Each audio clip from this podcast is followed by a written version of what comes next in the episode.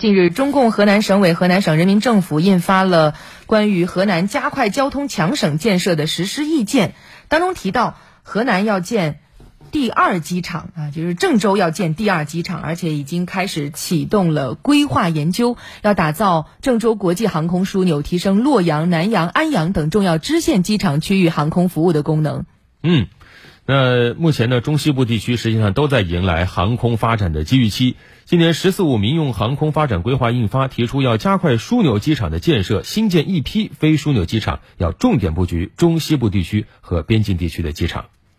前不久，鄂州花湖机场也正式投投运啊！现在呢，湖北已经构建了航空客货双枢纽的格局。那不同于北京、上海、成都等主打客运的双机场城市，湖北的这个组合也将为全国首个客货分场经营的航空双枢纽打下了基础。是的，那接下来你看，郑州也在打造国际航空枢纽啊，所以中部地区的这种机场枢纽建设竞争也在白热化。